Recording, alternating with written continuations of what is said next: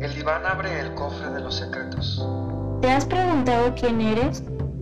¿No has encontrado un lugar sin sentirte juzgado? ¿Te has sentido solo entre tanta El gente? psicoanálisis entiende los sueños. El psicoanálisis brinda la posibilidad de verdaderamente conocernos. ¿Has perdido el control de tus emociones?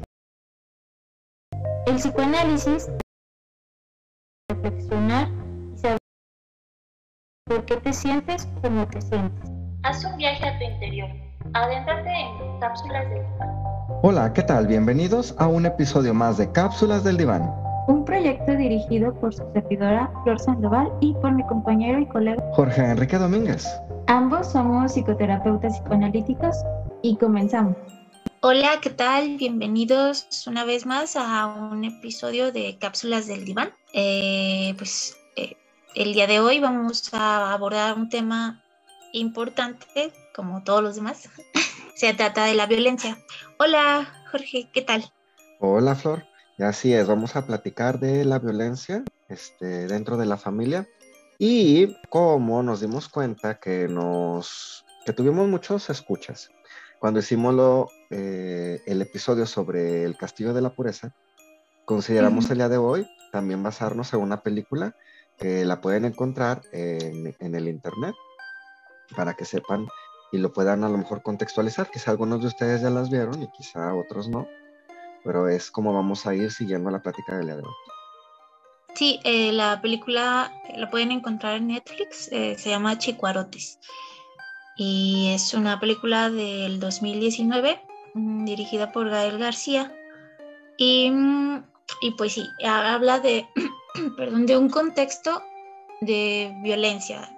Como decía Jorge, vamos a abordar la violencia familiar, pero eh, también a un un nivel macro, como la violencia social, como que todo, eh, como pegarle a una bola de billar, siempre le va a pegar a alguien más, ¿no? En algún capítulo eh, anterior ya habíamos platicado sobre violencia y agresión habíamos dejado claro que había una, una diferencia muy clara entre qué es ser agresivo y qué es ser violento. Eh, resumido, la agresión es una característica que todos tenemos. eh, incluso cuando comemos carne podemos pensar que ese es un aspecto agresivo, mientras que la violencia es de forma eh, premeditada atacar y ventajosa a alguien.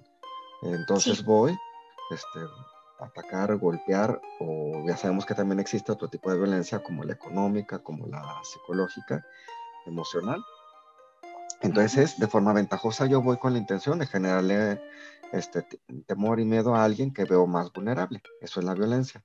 Entonces, la violencia social la veríamos como esos eventos que suceden en eh, comunidades vulnerables en distintos temas. Puede ser desde lo religioso, desde la parte económica, desde la edad, si eres este adulto mayor, si eres niño, desde la parte sexual, desde la parte de la preferencia sexual. O sea, entonces hay distintos tipos de violencias.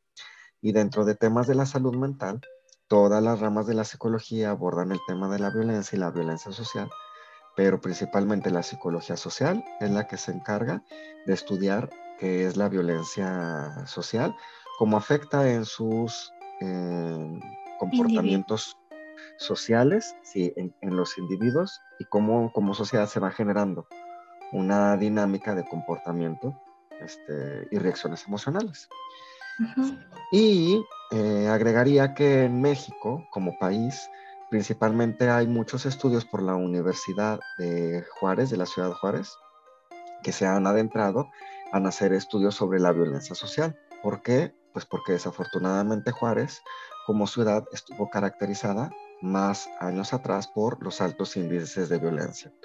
Han disminuido, ya no son iguales que en el pasado, siguen presentes, desafortunadamente la violencia se fue expandiendo en otras ciudades y estados del país.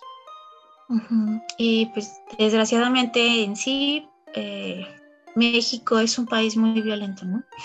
Eh, podemos ver como más focos, o sea, ver diferentes focos, pero en sí, eh, actualmente por muchos temas, eh, el país está ha sido muy ha sido muy golpeado la gente ha sido muy golpeada. Y pues también aquí en Zacatecas no en, Zacatecas donde de donde somos es es una ciudad que pues ahorita no la está pasando nada bien con ese mismo tema de la de la violencia y bueno adentrándonos un poquito en la película eh, el lugar donde se, se, lleva a cabo es en San Gregorio Atlapulco. Y el término chicuarote es el gentilicio de, esa, de ese lugar. Y también se, da porque ahí hay un chile que se llama así, chicuarote. Entonces es un chile oriundo de ahí y pues e, es un, el término del gentilicio. Mm, pues es una película donde Ah, se puede observar una recopilación de varias historias a la vez, ¿no? Eh, y, pero son marcadas como por el hecho eh, de, ser muy violentos, de estar en un estrato social mm, bajo económicamente y donde hay abusos, tanto eh, físicos, psicológicos, sexuales, eh, hay ausencias de figuras rescatadoras, no solo papá, mamá, sino también gobierno, policías, como el Estado en sí, y pues eh, también habla de un tema de adicciones. Dentro del área de la psicología, nosotros en nuestra formación o en la psicoterapia psicoanalítica, una de las maneras en las que nos permitimos también aprender es en el análisis de películas. Entonces, en nuestra formación hacemos análisis de películas y de libros. Y en esta película, ahorita con lo que acabas de decir tu Flor, pudiéramos ir siguiendo a un personaje o a todos los personajes por separado y luego ya como en conjunto, como para ir siguiendo qué es lo que va pasando. Esto nos permite a nosotros en nuestra formación, y obviamente es ficción, pero poder suponer cómo va en la historia y en la trama, entonces generándose un trastorno, como un problema se fue haciendo grande y luego ya este, se convirtió en algo emocional, y, e incluso si son parejas igual, ¿no? Eh, lo platicábamos nosotros, esto en la película de la, del, este, Castillo de la Pureza, que ahí íbamos guiándonos como en el papel principal del padre y cómo eso iba afectando en los hijos. Entonces, si no lo han escuchado, para que vayan a escuchar ese episodio. Y en este, lo que, yo creo que mm, sí es la comunidad, Flor, pero nos centraríamos obviamente en los dos protagonistas y sin contarles el final de la película, seguir ubicando elementos que son como muy claves de lo que va pasando. El primero que nos llama la atención es lo que sucede en el autobús. Ellos eh, son dos jóvenes que están trabajando en el autobús, están este, vestidos de pintados de payasos, como cualquier joven que se, se subiría al autobús a ganar unas monedas, y entonces ahí es donde inicia de inmediato en la escena de la película, pues el primer drama.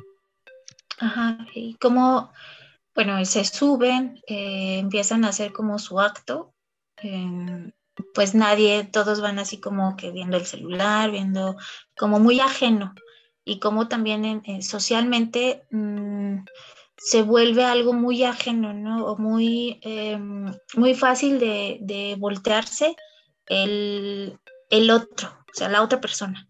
Entonces, e, están ahí en esa escena, nadie, nadie les aplaude, nadie se ríe de sus chistes, y lo cual los lleva a como a tener una gran frustración, ¿no? Y se sientan. Y entonces el personaje de Cagalera, es quien reacciona y dice, ah, pues ahora no quisieron por las buenas, ahora va por las malas. Y empieza a saltarnos, ¿no? A todos. Y pues se bajan del, micro. Y, que lamentablemente es una escena que pasa y que no solo pasa en las películas, sino que también pasa en la realidad. Eh, el, tema de los asaltos y la, y, todo esto, ¿no? Cuántas muertes ha habido por, por esto mismo.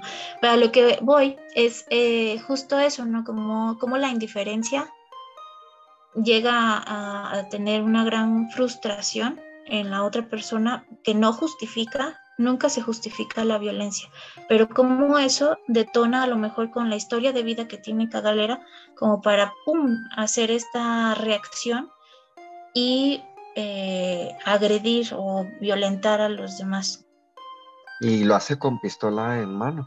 Fíjate, yo estaba eh, ayer, anter, en Twitter, viendo así este tweets y cómo son comunes el asalto en, el Estado de México a combis y autobuses. Y estaba viendo uno de una chica que le decía mi tarea y traigo mi tarea y, igual se lo llevan. Y lo que me llamó a mí la atención es la reacción inmediata que, tenemos cuando estamos en una situación así de riesgo es, ya, ya es hasta natural, darlo rápido, lo que traigas, el celular lo primero, el dinero, para no ponerte en riesgo porque como están con el arma de fuego en la mano, en la, frustración, lo que sucede es, pues, disparar, ¿no? No me está dando nada porque la frustración va en aumento. Además de que una vez que, que, lo están haciendo, están cometiendo el crimen, ya no hay marcha atrás. Este, es como, nunca sucede como hay, disculpe, no se crean. Si una vez que inicia el proceso violento, este, hasta que se baja, en el caso de la película, hasta que se bajan del camión y, que también trata como de la psicopatología de, por ejemplo, en eh, Cagalera, ¿no? O, en sí de los de, las personas asaltantes o, o que matan a alguien. si son impulsivos, si no son impulsivos, si, si pueden pensar o no, como tener que esta regla. No, bueno, voy a asaltar, pero no mato. O asalto y donde caiga, ¿no? También es, es pensar esa parte de la psicopatología y de algún modo Cagalera pues era alguien, bueno, es un personaje en donde generalmente no hay límites, no, hay límites y se puede hacer todo, porque no hay reglas, no hay leyes. Y este, este de no hay reglas, no hay leyes, pues viene incluso desde, desde casa, en donde pues ya nos iremos adentrando un poquito cómo, cómo, cómo es ahí la dinámica de casa, pero también en donde pues hay una, hay una sociedad, eh, sobre todo en, en, tema de la ley, donde el policía pide la mochadita, en donde los, los, que supone que lo defender, o defenderían al pueblo, pues están coludidos con ciertos grupos delictivos y que el gobierno lo sabe. O sea, ahí ya te da entrada como que puedes hacer todo y no, no va a haber castigo. Y sí, y, esto es porque, retomando ahorita que es esto lo de la psicopatología, psicopatología es eh, la manera en la que nosotros entendemos los trastornos. Vamos a utilizar la palabra enfermedad para quienes nos escuchan y entiendan las enfermedades que existen de la mente. Ya los que son especialistas de la, salud mental y están escuchando esto, sabemos que utilizamos otra terminología. vamos a pensar que es como la enfermedad de la mente. Entonces, las enfermedades de la mente están clasificadas según eh, los comportamientos como son en lo social, en lo moral, en la agresión, en, distintas características. En el criminal, cuando no existen el freno, el sentimiento de culpa, en psicopatología podemos ir entendiendo cuál es el trastorno de la personalidad y normalmente, y seguramente lo han escuchado, hablamos de eh, el antisocial. Entonces son personalidades antisociales que no tienen culpa, que por eso nunca vamos a escuchar como uno usted disculpe, porque como no hay culpa es ir con todo, por la agresión no hay empatía, por decir, como este que te comento yo, y no sé si lo habrán visto ustedes, la chica que dice mi tarea, no hay culpa es tomarlo, este, no me preocupa lo que haya generado, si había niños o había mujeres o personas mayores. Eh, y eh, la falta de empatía también hace que como todo se ha visto tan frío, tampoco sienten por ellos mismos esa protección de ¿y qué va a ser de mí si me cachan o si me descubren o si me y, y bueno, sí se habla como de o puede ser un psicópata o puede ser un antisocial. Y antisocial no de que no les gusta salir, porque este es un término como muy utilizado en, eh, así como que, ay, estoy deprimido, estoy en la depre. Es algo así como que se le quita, o sea, no, no se trata de eso, de que, ay, es un antisocial porque no quiere ir al antro. No, sino es, es una estructura mental, eh, un, un, tipo de enfermedad, mm, por así decirlo, en, en la personalidad y que son personas como, como bien lo dices, eh, en donde pues siempre el fin justifica los medios. En los psicópatas, por ejemplo, eh, sí, la empatía, la, no hay culpa, no hay remordimiento y, y, su funcionamiento mental es diferente a, a lo mejor a, a, cualquier otra persona. Entonces, mm, pues que desgraciadamente eh, esto, por ejemplo, en el antisocial lo que busca es justo eso, ¿no? Como una aceptación, en un pertenecer a algo. Eh, y, que embona bastante bien con el tema delictivo de los grupos eh, delictivos que hay, en donde hay, hay, hay como una especie de familia en, en, esas organizaciones y, y, que ya se sienten que pertenecen justo a algo. En el tema de los psicópatas, pues generalmente son solos y lo que les interesa es a lo mejor lo hacen como por deseo de, mm, no sé, como que, que, quieren asesinar a alguien, acechar a alguien y demás. Pero bueno, eh, y que... Son como, si, son como familias, eh, ahora sí que yo no tengo la certeza ni lo puedo aseverar, pero es como este, voy a, decir entonces rumor o fama que se le ha hecho. Leyenda urbana. Eh, al barrio de Tepito, ¿no? Que el barrio de Tepito ya es como una comunidad, como si fueran varias familias que se dedican exactamente dentro del barrio al crimen de distintas maneras, ya sea por o lo que venden, que puede ser cosas robadas, o porque dentro de ahí cómo van robando a quienes ingresan al barrio de Tepito. Este, o el, incluso el, el tema de, la, de las drogas, de la venta de, drogas. Entonces, ahora sí que no sé porque no he ido, pero es como lo que normalmente en las noticias o en la fama social se sabe. Y así hay en ciudades como distintos barrios que se caracterizan por eso. Entonces, Vamos a pensar que eso es lo que sucede precisamente en la película eh, de Chicuarotes. Es una comunidad donde, no toda la comunidad, pero hay como un estrato por cómo se movilizan, porque si te van manejando los mismos personajes, se movilizan como dentro de la misma dinámica. Entonces esa dinámica te va haciendo que, y decía esto al inicio, no haya nadie que te rescate, nadie que, nadie que te permita ver este, que hay una manera distinta de actuar y de eh, conducirte en tu vida emocional. Y por ejemplo, en esto de nadie que te rescate, por ejemplo, la familia de Cagalera, pues era un, padre alcohólico, violento, que devalúa a la, a la mujer, que los había abuso físico, eh, emocional, psicológico, mm, económico también. Y pues una madre muy sumisa que, que pues al final se llega a hartar, ¿no? Como pasa muchas veces en, este tipo de relaciones. Y, en Moloteco, eh, como, o Moloteco, sí, sí, Moloteco, eh, como es un chavito, igual eh, como de unos 17, 18 años, en donde no hay nadie, ¿no? Es, es como un, un chico huérfano y entonces tampoco hay una figura rescatadora. ¿No? Como eh, quizá la figura que lo rescata es Cagalera, pero pues, eh, pues qué figura también lo rescata, ¿no? Lo rescata precisamente desde los elementos que él también ya trae. Y si los que trae son este contexto de familia que, que nos describes y que pueden ver en la película, pues es con lo que llega para rescatarlo. Ahora, fíjense lo que sucede en la película.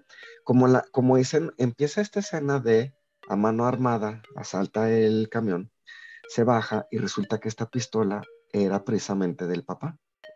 Entonces, como era la pistola del papá, luego el carnicero se la quita. Tienen que ver la escena por qué, pero se la quita. Y cuando ya regresa a la casa se va a dar cuenta que no la tiene y que el papá se va a enojar. Y el papá, obviamente, cuando se da cuenta que no la tiene, así se enoja, empieza ahí y crece la violencia en la familia. O sea, desde ahí e, el arma se convierte en un, malo, un, elemento que desestructura eh, la situación familiar porque la utiliza a escondidas, que no debería de estar ahí el arma, y luego cuando no está, se siente como, ¿y por qué la tomaste? Y se genera todo el malestar. Y el carnicero la toma y amenaza como que este, no te la voy a entregar, y de ahí se desata el segundo evento que también es pues muy complejo. Que, por eh, a lo mejor por, por, esta misma situación de violencia que se genera en casa por la falta del arma, mm, entonces empiezan a idear justo este plan, ¿no? Como para, para poderse ir, porque ya sabe cómo se pone su papá, cómo es violento y, demás.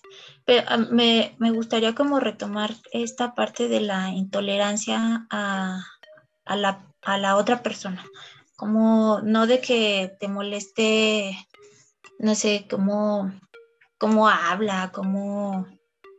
No me refiero a, eso, sino a, este tipo de, de, de personas cuando cuando no pueden tolerar algo diferente a ellos o una forma de pensar diferente.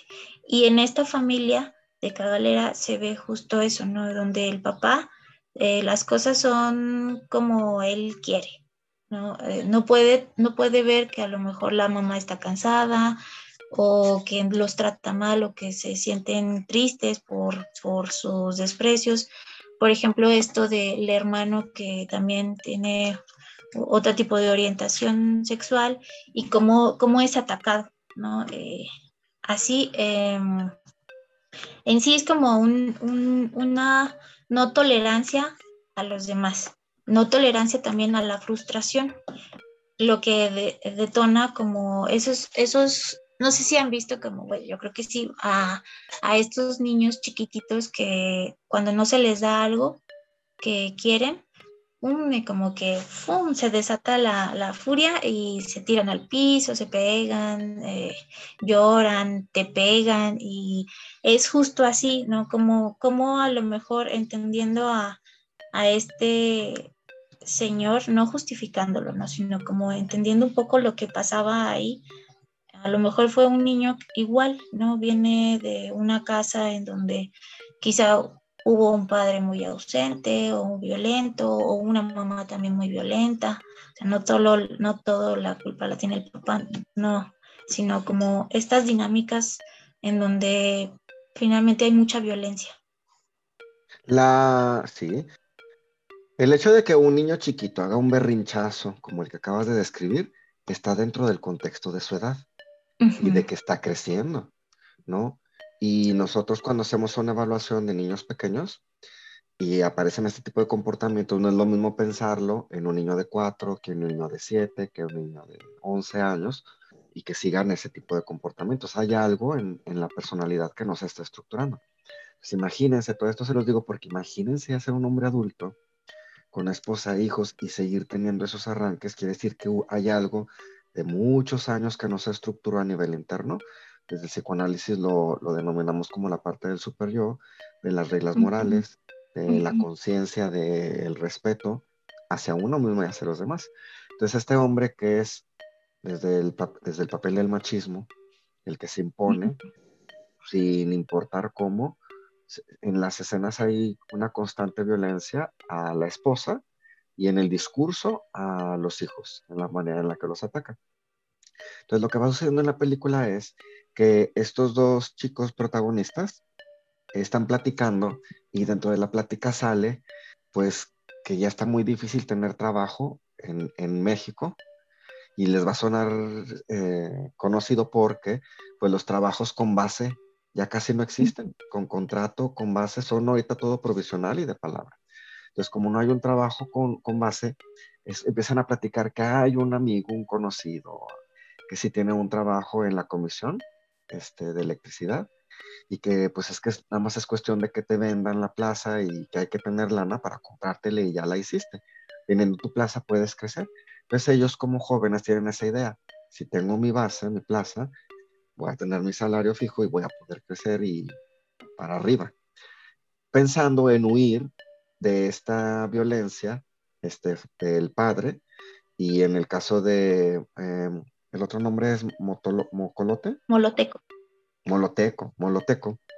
que también Gael, porque les puso esos nombres, ¿verdad? Pero Moloteco. En el caso de él, eh, pues salir de la pobreza en la que vive, porque él prácticamente vive en una, en una casa de cartón y láminas. Entonces lo que sucede es que ellos van en esa búsqueda y todo sale mal, porque en el general el plan y el carnicero tiene la pistola y el papá es muy violento y no tienen los recursos y son adolescentes, se les ocurre otra, pues muy entre comillas, genial idea, peor, si la del camión ya era un desastre, la siguiente es este, peor porque se les ocurre secuestrar a un niño.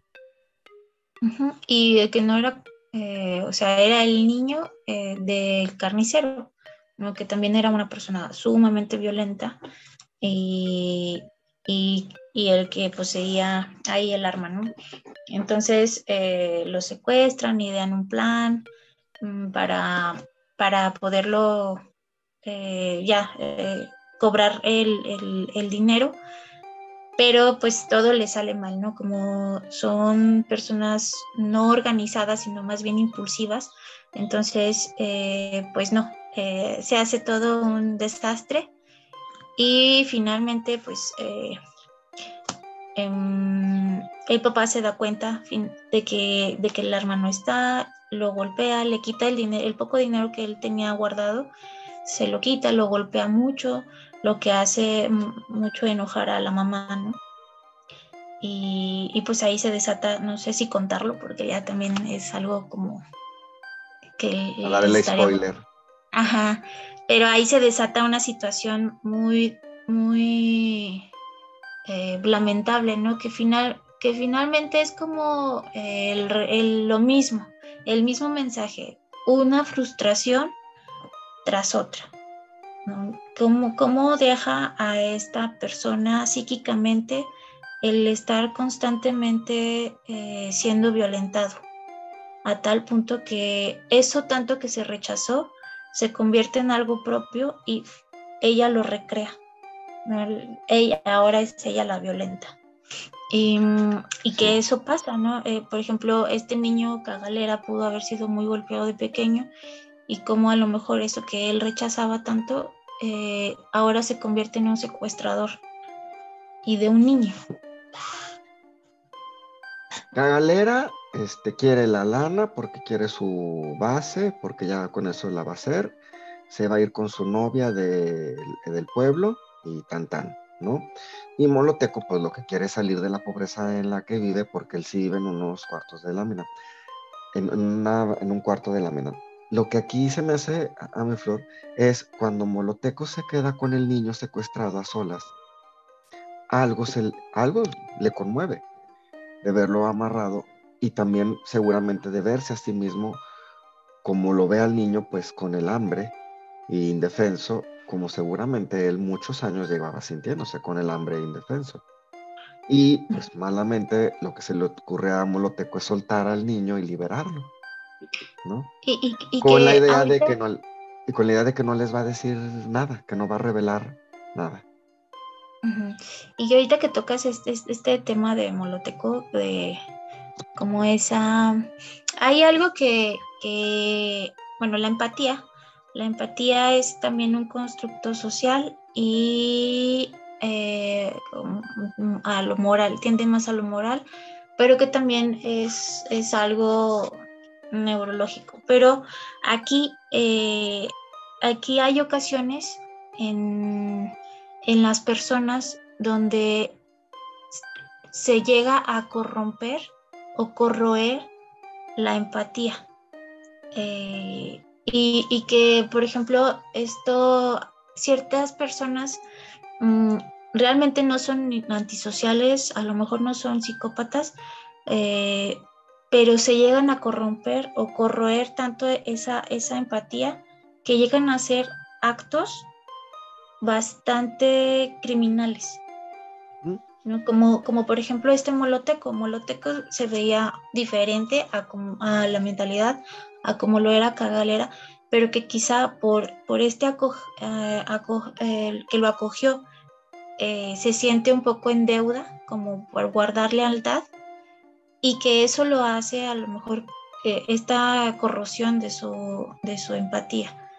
Y lo lleva a hacer actos criminales donde a lo mejor él, antes de, llegar a, un punto de quiebre, mm, pudo haber sido alguien muy empático, pero mm, golpe tras golpe tras golpe llega a romperse y que sale esto.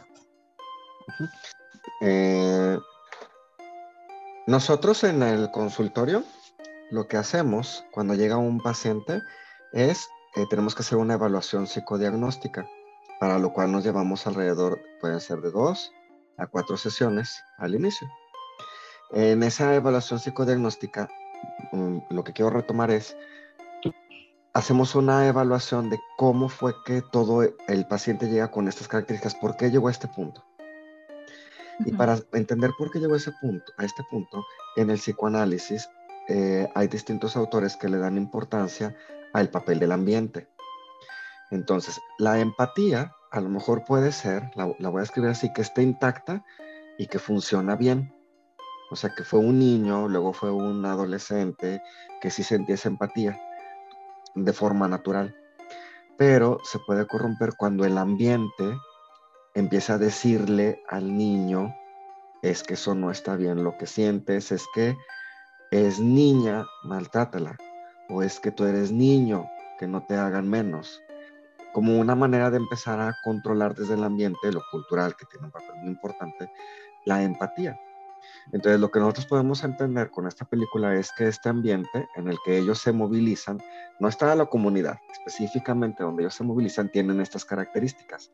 Por eso estos dos chicos se convierten en amigos y ahí viene la parte de la lealtad que ellos dos tenían. Se, tratan de tener lealtad, pero al mismo tiempo se están traicionando porque no se están cuidando. Se siguen lastimando como los han seguido lastimando dentro de sus familias. Voy a poner un ejemplo. Eh, la mamá de Cagalera, podríamos pensarlo como una buena mamá que siempre ha estado ahí con sus hijos y que los quiere y que los trata de proteger.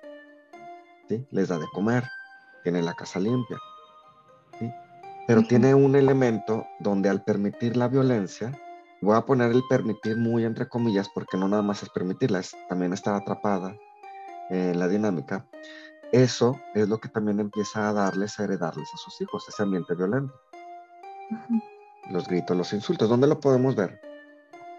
El papá que está muy desorganizado por seguramente una historia de vida que, lo desorganiza y lo convierte en un hombre impulsivo, se desquita con ella, la golpea y la culpa.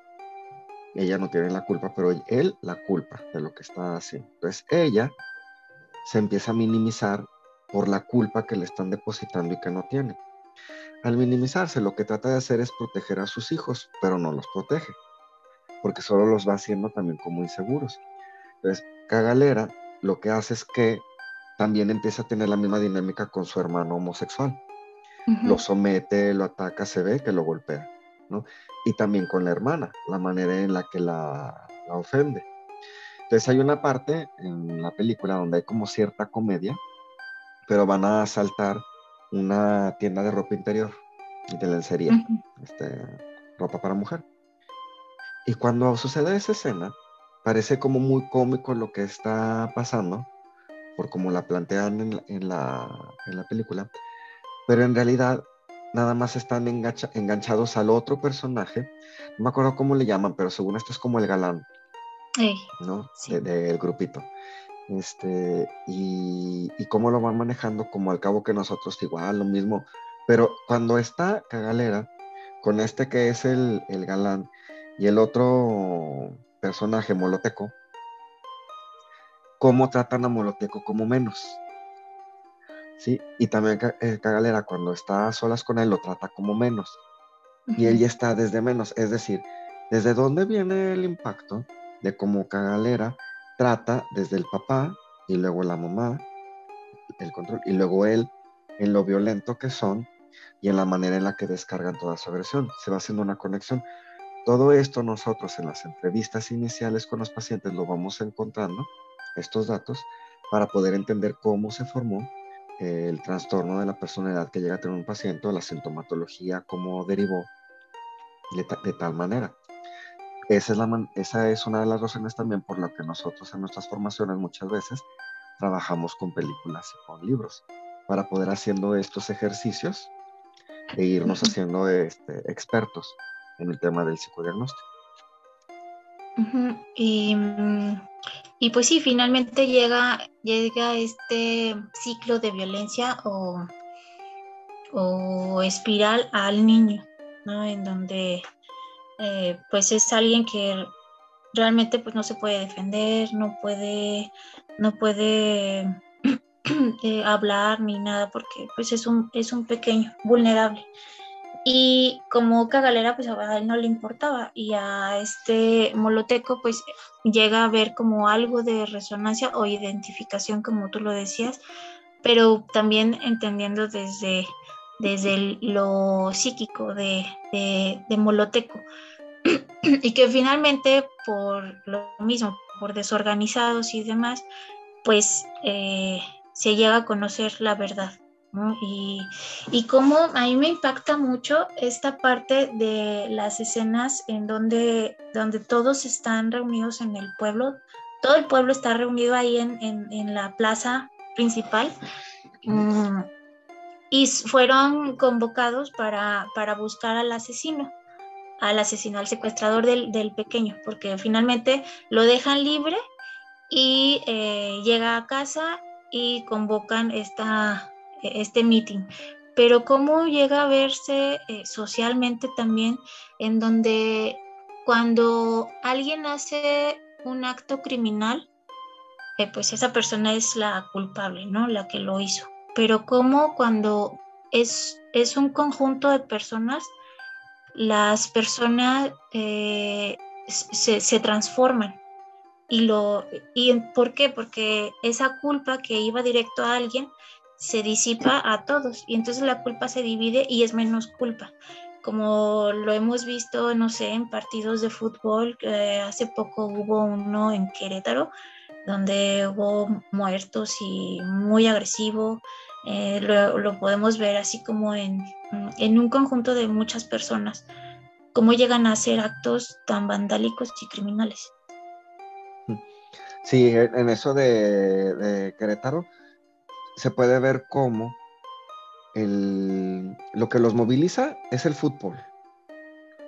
Cada uno es de un equipo distinto es que es muy sencillo, nada más son de equipos distintos, pero ese de ser de equipos distintos se convierte como en una identidad. Y esa identidad es como defenderla en una guerra en el momento en el que se empieza a dar el enfrentamiento en las gradas, ¿no? Y a mí lo que me llamó la atención de ese enfrentamiento, en, obviamente era la parte de la violencia, pero era que uno de, lo que empezaron a hacer los, este, los, los atacantes muy violentos era que, desnudaban a los hombres los dejaban desnudos como una manera de dejarlos vulnerables. ¿sí? Y, en, la manera de quitarles la, playera, como si la playera tuviera un alto significado en el destruirla. ¿Sí? Y solo son dos equipos de fútbol. y volvemos a este punto, ¿no? En donde no se, no se tolera a lo, a lo diferente. Exacto. que, nada, que nada más son dos equipos. Y se veía ahí, eh, eh, y era lo que, y por eso se volvió en, pues en noticia internacional. No importaba si era un niño portando la playera del otro equipo o una mujer, y lo que hicieron fueron que se empezaron a quitar las playeras todo el mundo, porque se dieron cuenta que lo que estaban atacando eran las playeras pero ya estaban tan contagiados en la violencia que entonces las personas sin playeras eran las que eran del otro equipo y se empezó a hacer ahí un desastre porque entonces personas que sí eran del, equipo de Querétaro, lo que hicieron fue quitar sus playeras para dárselos a los otros, como para protegerlos, y se empezó a crear la confusión de que ellos eran del mismo bando, pero sin playera los confundían. O sea, se hizo un desastre. A lo que voy es, cuando la violencia social se empieza a contagiar, crece, crece, es un contagio, eh, Gustavo Le Bon hablaba del, del contagio de las masas, desde la psicología del yo. Freud tiene un libro que habla sobre psicología de las masas también.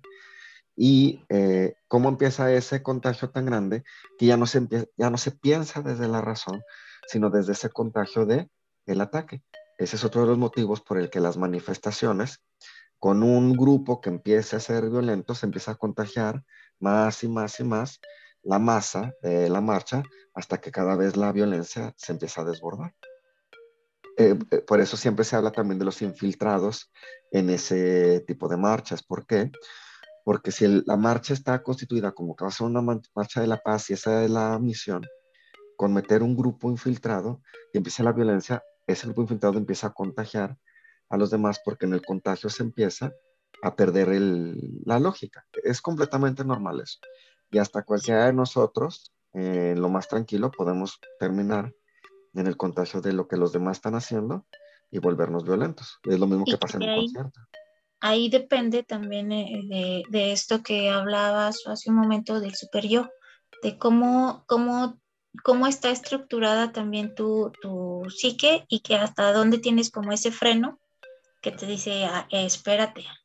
Y, y como muchas veces por la historia de vida, por el contexto social y demás, ese freno está como, como, no sé, de esos carros viejos que le pones el freno de mano y que se baja, así, eh, donde es muy laxo, muy flexible y que puede ocurrir cualquier cosa.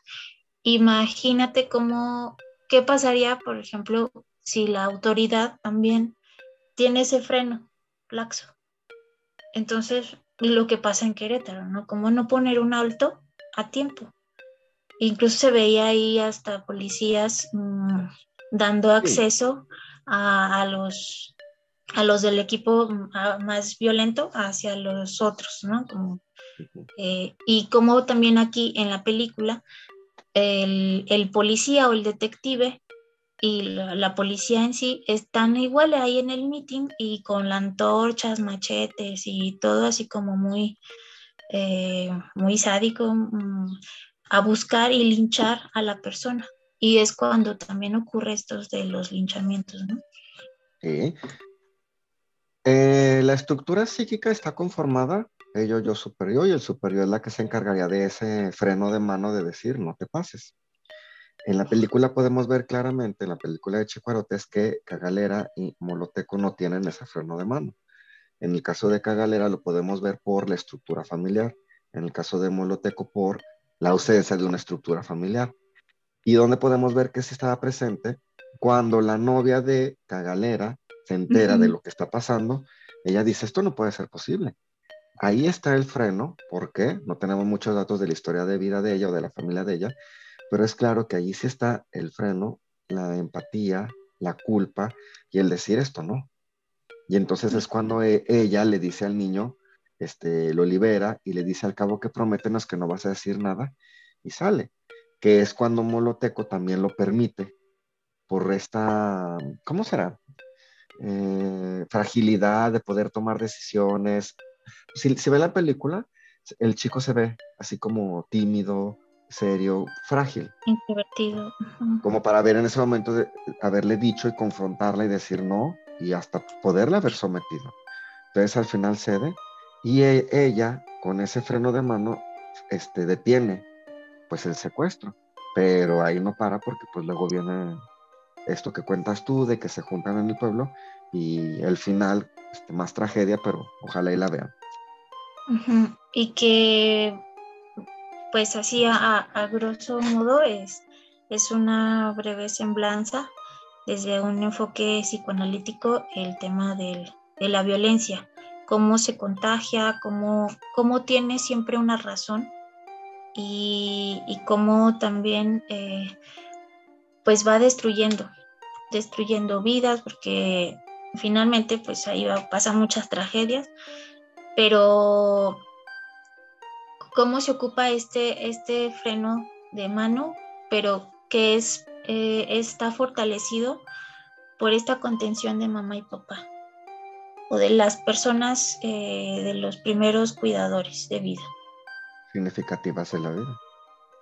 Y es, es una constante, Flor, eh, no me dejarás mentir, en el consultorio, detectar que a veces no siempre los papás son los que dieron esa contención y en las historias de vidas de muchos pacientes, a lo mejor fue una tía, el hermano más grande, este, los abuelitos, quienes ahí, y sin vivir con ellos, fueron dando con sus visitas o con momentos específicos esa contención de ir diciendo, yo quiero algo como lo que mi tío o mi abuelita me da para mí en mi vida. Y se van reparando, se convierte como eh, en el ancla de la que se agarran para decir, eso es lo que yo quiero. A veces esa ancla no es lo suficientemente fuerte, se truena y brota eh, la dinámica en la que venía, veníamos, venían creciendo las personas, siempre salen. Entonces, ojalá la puedan ver.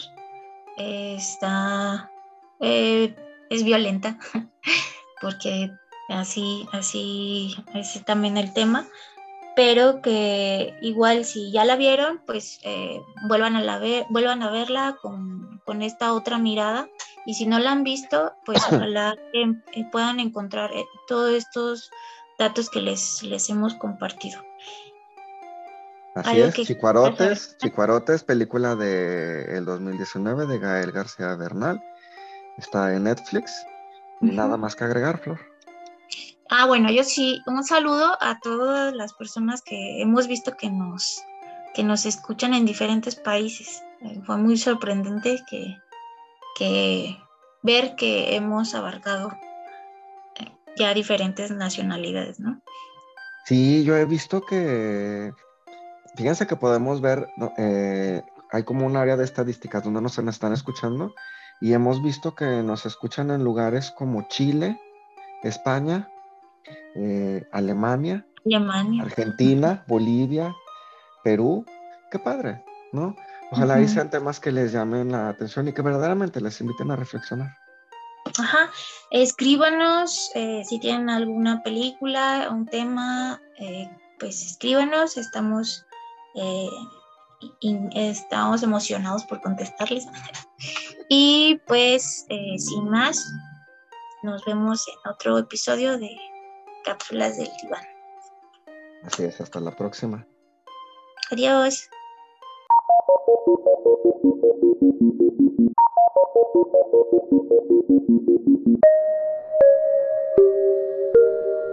Gracias por escucharnos y síganos para conocer más sobre temas de salud mental en nuestras distintas redes sociales, Facebook y YouTube, y en distintas plataformas de podcast como Cápsulas del Diván. Escríbenos a cápsulas.divan.gmail.com